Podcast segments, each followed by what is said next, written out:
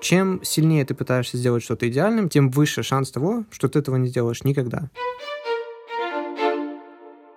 Здравствуйте, дамы и господа. Добро пожаловать на подкаст Каферната. Меня зовут Александр, и сегодня мы поговорим о книге, которая называется «Закончи то, что начал. Как доводить дела до конца». Автора зовут Джон Эйков, и эта книга уже была в бестселлерах York Times и так далее. На самом деле отличная книга, она очень короткая. Что еще важнее, буквально прочитав первую главу, уже невозможно остановиться, и огромную-огромную пользу можно получить просто из первых нескольких страниц, из которых состоит первая глава. Поэтому всем советую, она написана с юмором, что самое самое главное, читается легко. О чем же она, собственно? Если в прошлом подкасте мы говорили о том, как ставить цели, то эта книга скорее о том, как их достигать, потому что, ну, поставить — это полдела, но как закончить начатое — это совсем другое. Вот. Также в этом подкасте я немножко поэкспериментировал с музыкой, я добавил несколько звуков, такие небольшие лейтмотивы, скажем так, поэтому каждый раз, когда вы слышите о лжи, перфекционизма так называемый, вы будете слышать этот звук. Когда вы услышите о целях, вы будете слышать этот звук. Ну и так далее, чтобы вы знали, что и к чему относится. Итак, если вы готовы, тогда мы начнем.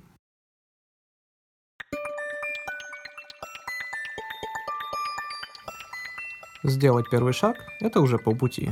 Это моя самая любимая, а главное ошибочная мотивирующая цитата. Именно с этих слов начинается книга, которая называется «Закончи то, что начал. Как доводить дела до конца». Почему ошибочно, спросите вы? Ну, дайте мне ответ на такой вопрос. Если у человека есть 30-дневная цель, например, я буду учить по 20 английских слов каждый день на протяжении месяца, как вы думаете, на какой день по статистике сдается наибольшее количество людей? Когда я первый раз прочитал, меня немножко поразило, хотя в принципе я этого ожидал. Как вы думаете, на 22 день, может на 15 день? Нет, на второй. На второй же день сдается наибольшее количество людей, когда они ставят перед собой 30-дневную цель. Окей, интересно, страшно даже в какой-то степени, но давайте сначала зададимся вопросом, а в чем же причина, почему же так? Ответ очень простой. Перфекционизм. То есть желание все и всегда сделать идеально.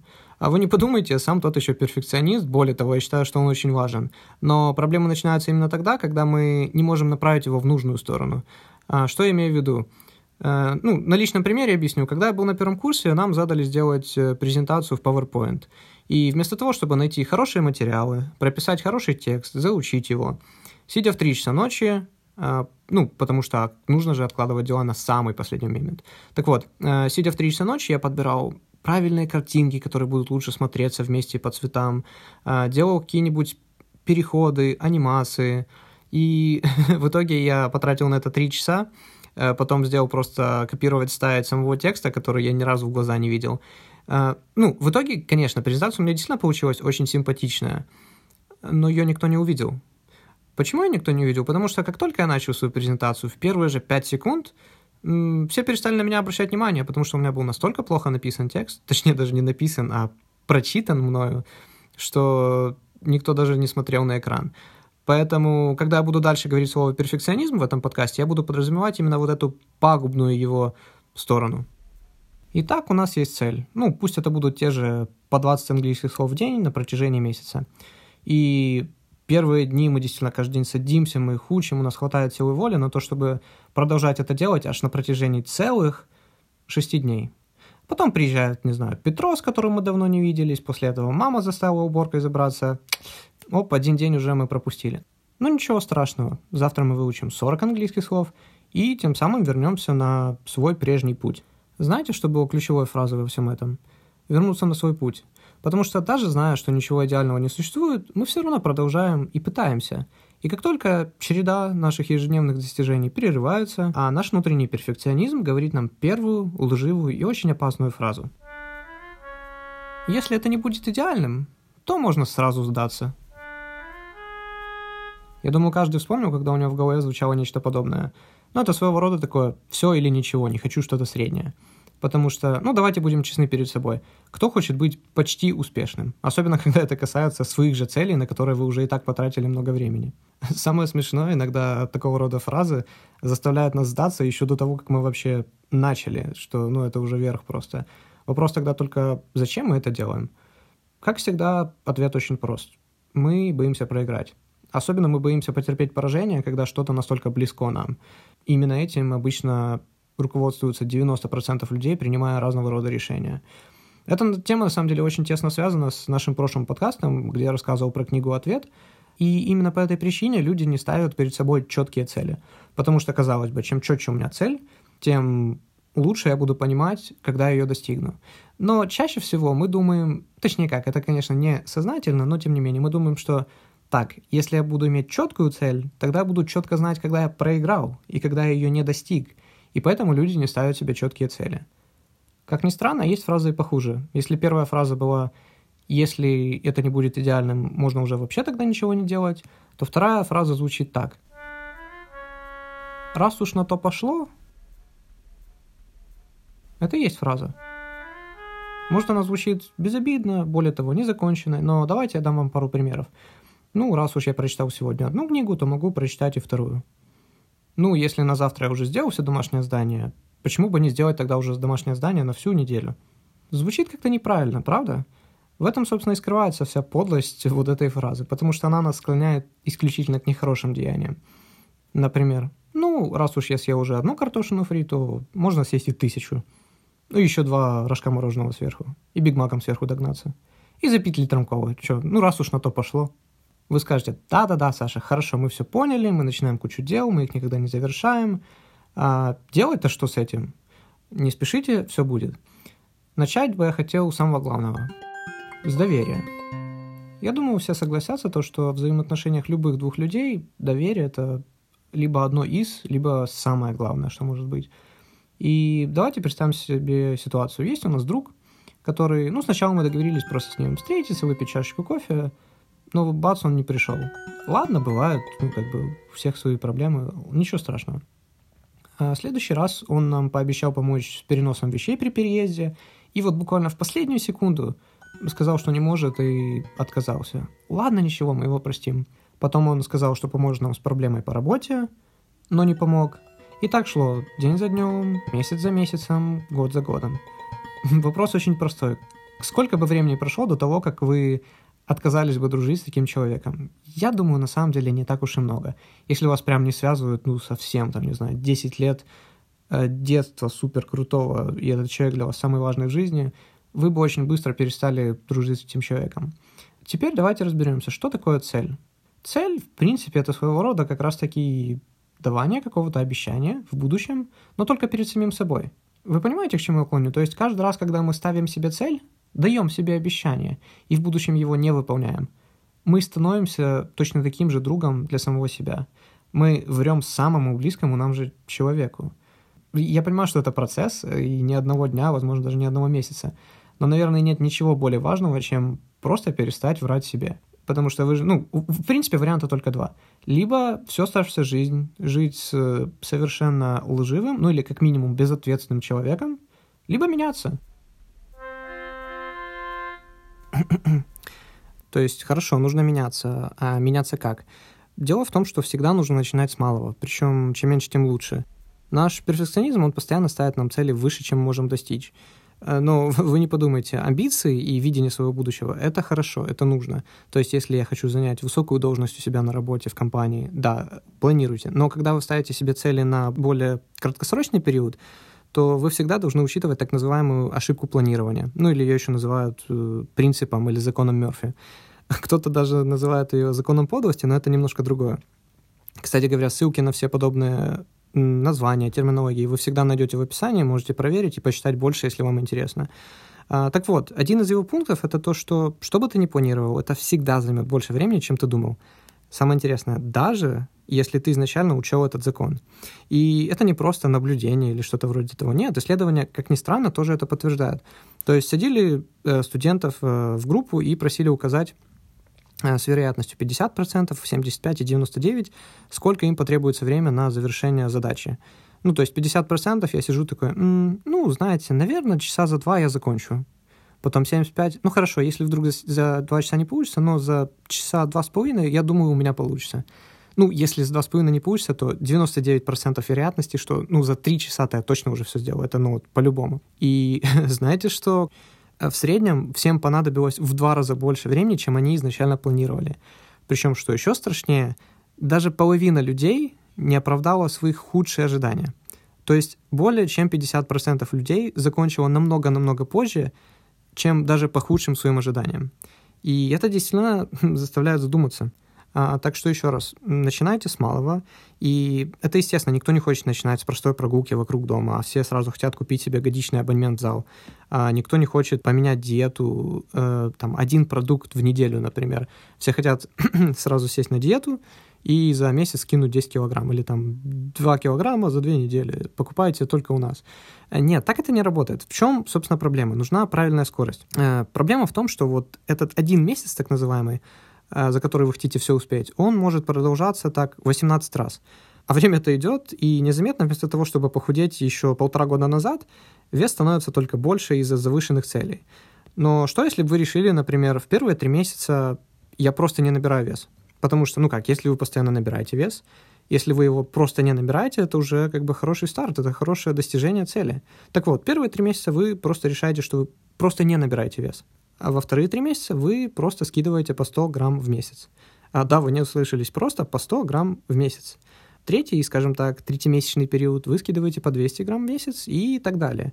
И самое интересное, что к концу этих же 18 месяцев э, вы не только не набрали вес, а еще и были бы ну, на добрых 15 килограмм худее. И это всего за 18 месяцев, и это делая совершенно маленькие и, как кажется, незначительные шаги.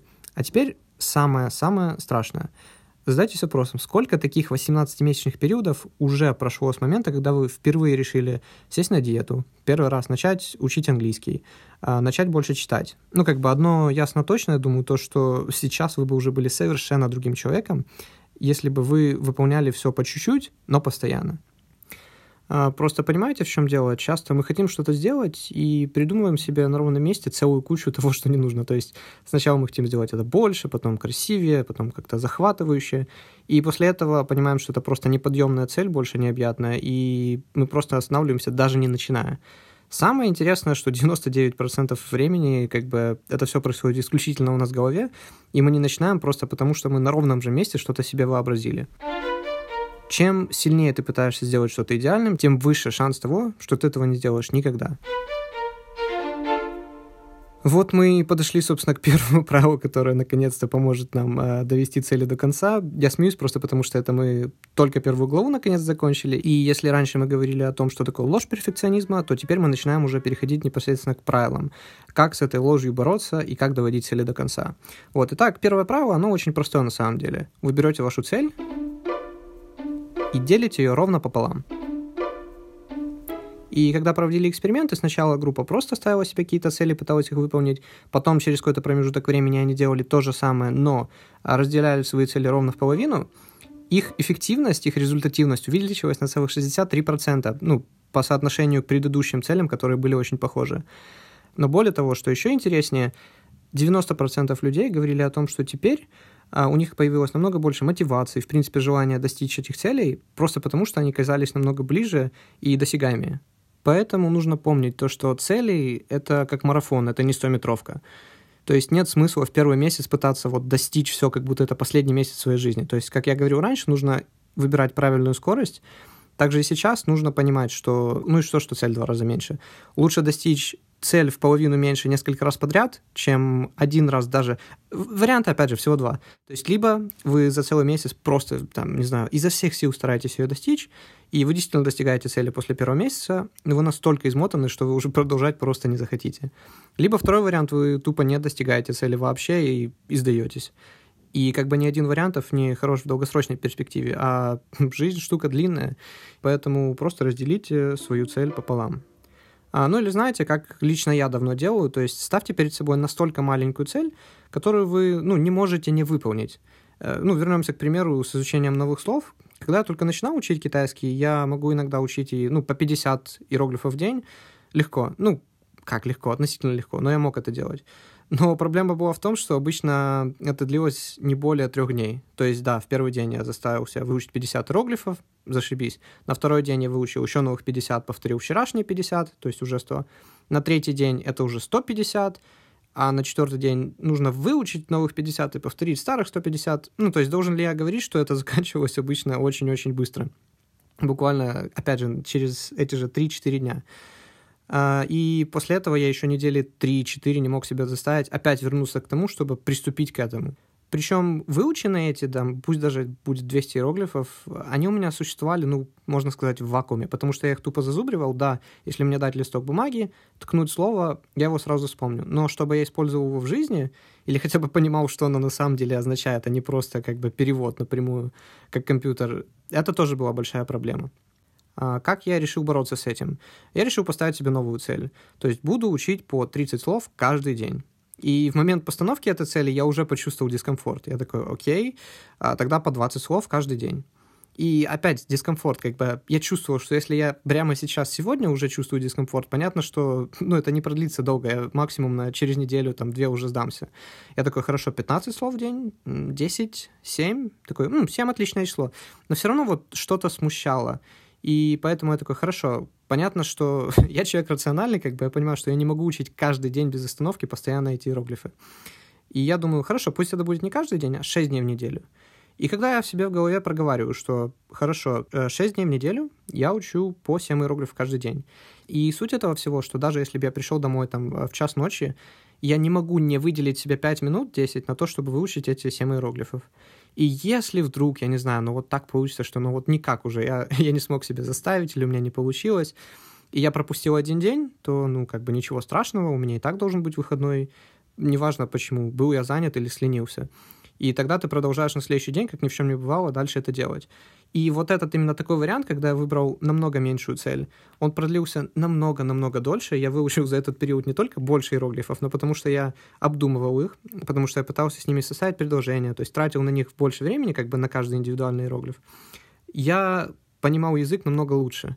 И тут получается, что еще и помимо того, что это продолжалось намного дольше, тут выиграло еще качество против количества. И один ну, прям чрезвычайно важный фактор в этом всем, э, я называю как бы оставаться голодным. То есть постоянно нужно оставаться немного голодным. Э, что я имею в виду? Вот почему, например, многие приходят в тренажерный зал, на стадион и бросают его, ну, практически уже на второй-третий день. Есть одно такое хорошее слово, называется крипатура. А те, кто занимался спортом в своей жизни, я думаю, они знакомы с этим термином, но для других я объясню. То есть, когда ты впервые за долгое время какое-то занимаешься впервые какой-то сильной физической деятельностью, ну или пусть даже не очень сильной, но просто впервые за долгое время. Причем неважно, это ты просто в зал сходил или, я не знаю, переезжал, и тебе нужно было мебель таскать. На следующий день, когда ты проснешься утром, ты почувствуешь боль в мышцах.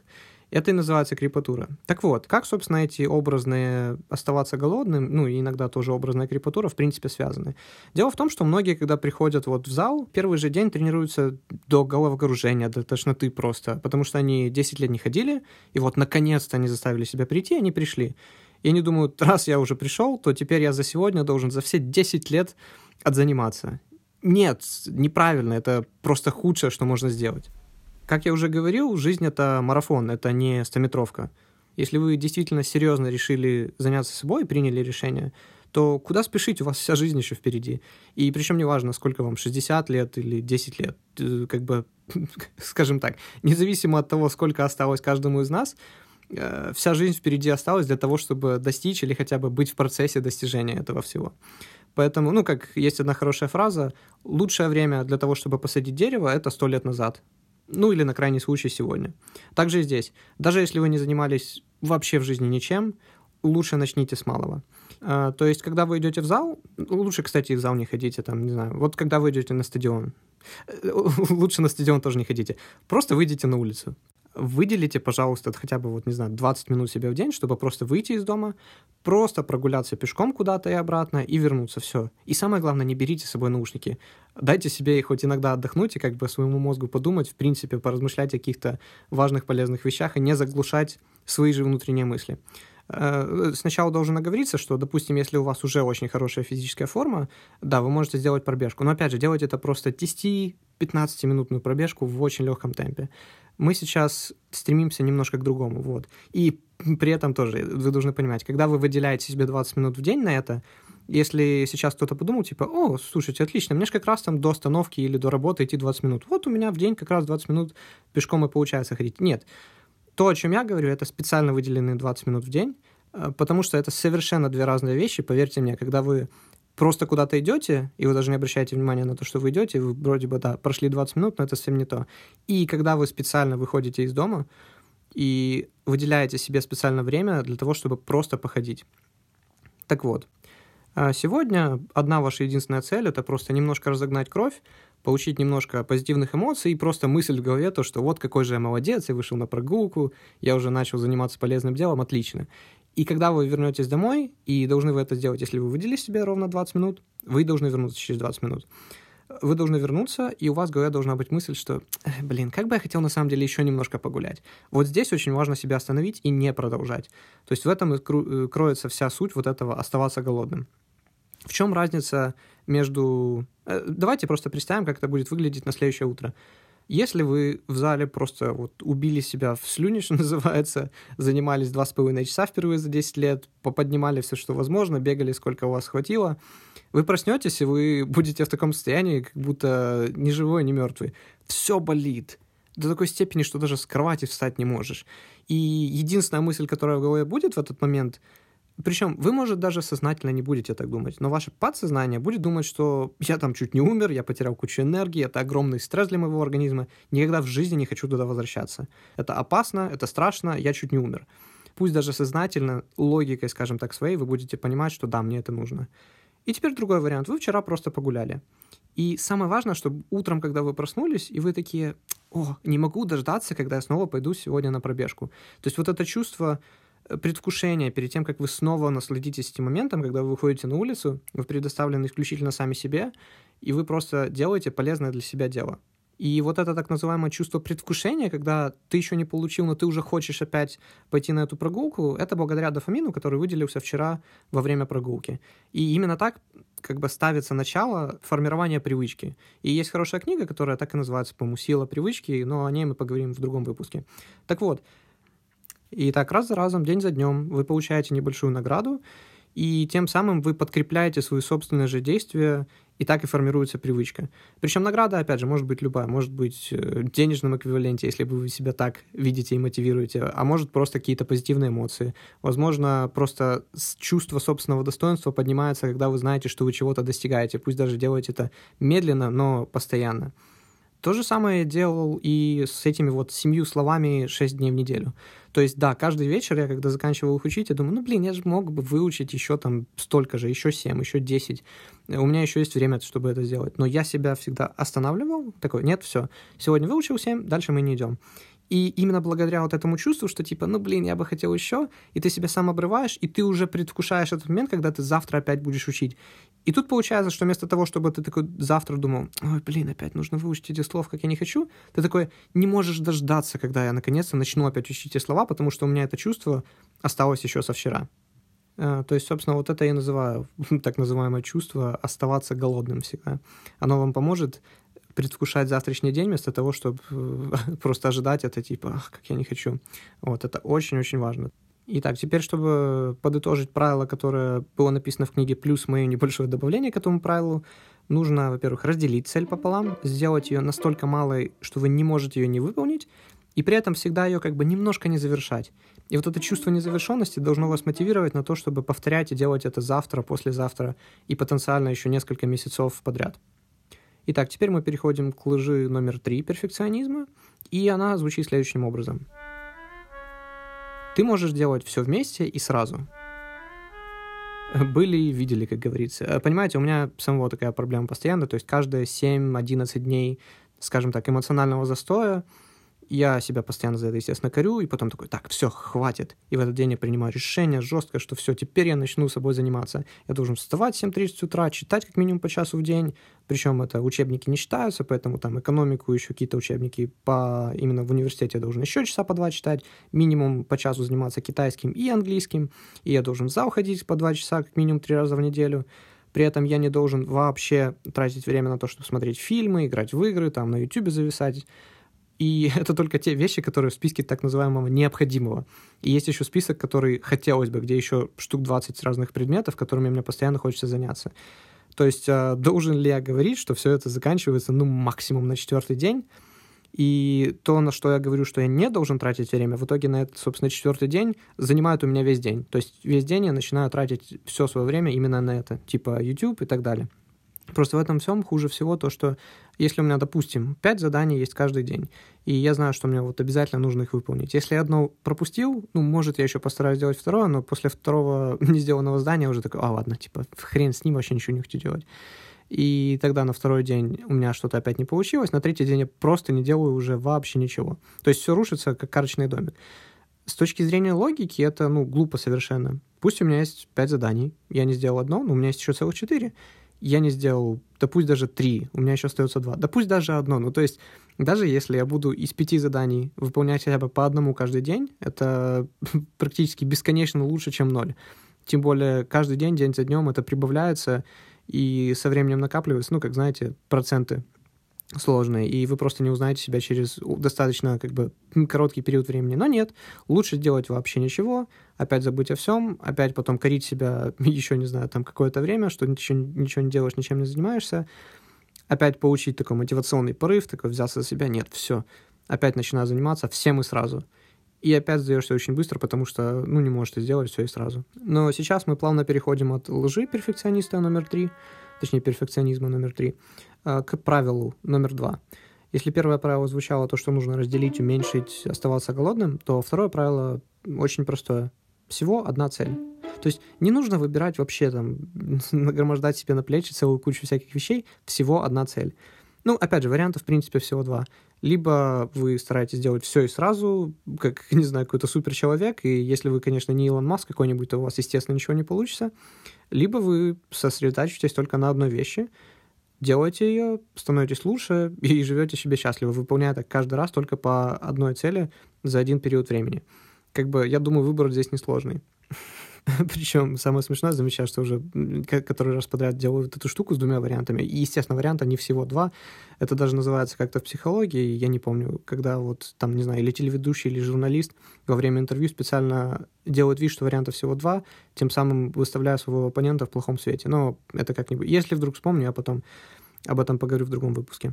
Так вот, э, как, собственно, следовать вот этому правилу номер два и выбирать только одну вещь? Э, во-первых, нужно сказать нет двум вещам, э, стыду и гордыне.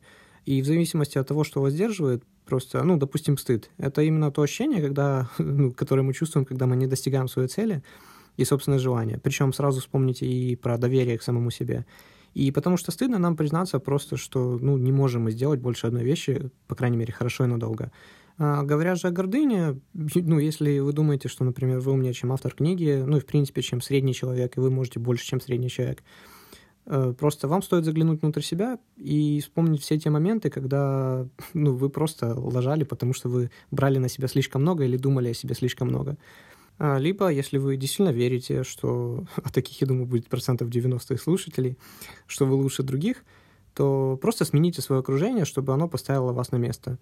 Причем, нет, никто вам не будет говорить, что здесь вы сделали правильно, неправильно. Поверьте мне, людям зачастую вы вообще по боку, как бы все всегда думают о своем, у всех свои проблемы. А, вот. Но просто когда вы смените свое окружение и поймете, что есть просто десятки людей, которые ну, работают в два раза усерднее, в пять раз эффективнее вас, и при этом все равно не смеют брать на себя больше, чем, не знаю, две-три вещи за раз. И еще раз как бы акцентирую, что это люди, на которых вы смотрите как бы наверх и понимаете, что вот вам до таких высот просто никогда не дойти и там никогда не быть то это неплохо, скажем так, ну, сбрасывает ваш внутренний барометр и спускает с небес на землю просто-напросто. А самое интересное, что самые умные и талантливые люди, которые знаю лично я, которые ну, просто на пять голов выше практически всех, кто их окружает, будь то на работе, на учебе, неважно, они все как раз-таки совершенно честно говорят и верят, что они ничем не лучше других. Это тоже как бы такой забавный факт. Он, э, кстати говоря, это называется эффектом Даннинга-Крюгера. Чем э, лучше человек в каком-то деле, тем меньше он считает, что он знает. И наоборот, человек, который только-только начал чем-то заниматься, он считает, что он уже профессионал, он лучше всех. Но как-нибудь я об этом объясню более подробно, и, в принципе, ссылку, как всегда, вы найдете в описании, если хотите почитать об этом сами. Так вот, только одна вещь. А, итак, собственно, следуя правилам, сегодня же выученным в этом подкасте, я на этом и остановлюсь на сегодня разделю свою цель пополам, поэтому мы сегодня поговорили только о первой части книги, и вторую половину мы обсудим уже в следующем выпуске. То есть э, сегодня мы поговорили о том, что первая ложь перфекционизма — это либо идеально, либо никак. Э, и, естественно, если вы будете сделать, пытаться сделать все идеальным, то вы вообще никогда это не сделаете, поэтому это является ложью. Второе — это, ну, если на то пошло, опять же, если вы уже сделали что-то не так, лучше остановиться прямо сейчас, чем продолжать делать и делать и делать, и в итоге увид- ну, найти себя вместе, когда уже все настолько плохо, что, пф, типа, всегда лучше остановиться вовремя. Третье, я могу все и сразу, нет, ты не можешь. И как бы перейдем, собственно, к правилам как с этим бороться? То есть первое, делим нашу цель пополам, начинаем просто с самого-самого малого и настолько малого, что мы просто не можем не сделать. И когда мы заканчиваем свою цель, хотя бы на один день, мы должны оставаться немного голодными, чтобы завтра нам хотелось продолжить, и мы тем самым вырабатывали привычку. Вот. И второе правило — только одна вещь за один раз. Не берите на себя больше. А, опять же, это то же самое, как я рассказывал про 18 месяцев — Э, также лучше на каждый месяц выбрать по одной цели, и через 18 месяцев вы выполните 18 целей, чем каждый месяц вы будете стараться делать по 5 целей, в итоге через 18 месяцев вы не выполните ни одной. Вот. И мы говорили про так называемый закон Мерфи. Это то, что даже если ты учитываешь закон Мерфи, все все равно будет занимать намного больше времени, чем ты планируешь. Просто потому что ну, наш мозг не очень хорошо планирует вещи и предсказывает, сколько у нас займет это времени. И вот только что Даннинг-Крюгер эффект. Э, об этом я говорю, когда-нибудь поговорим более подробно. Это на самом деле тоже очень интересная штука. Я просто не хочу и так растянутый выпуск растягивать еще больше. И в следующей половине, в следующем выпуске, то есть все говорят, что вот у меня проблема, потому что я всегда, ну, начну завтра или начну с понедельника. Нет, нифига. Настоящая проблема — это вчера. Это настоящая проблема. Почему это так? Это обсуждается во второй половине книги, и именно о ней мы поговорим в следующем выпуске. А если вы хотите со мной связаться или узнать больше обо мне, вы всегда можете найти меня в Инстаграме под ником Кафернадо, в Твиттере с точно таким же ником, а также у меня есть YouTube-канал и, ну, страница ВКонтакте, как у всех, а, Александр Ханов. Вот, э, поэтому добро пожаловать, рад всем, э, спрашивайте, добавляйтесь, друзья, и услышимся с вами в следующий раз.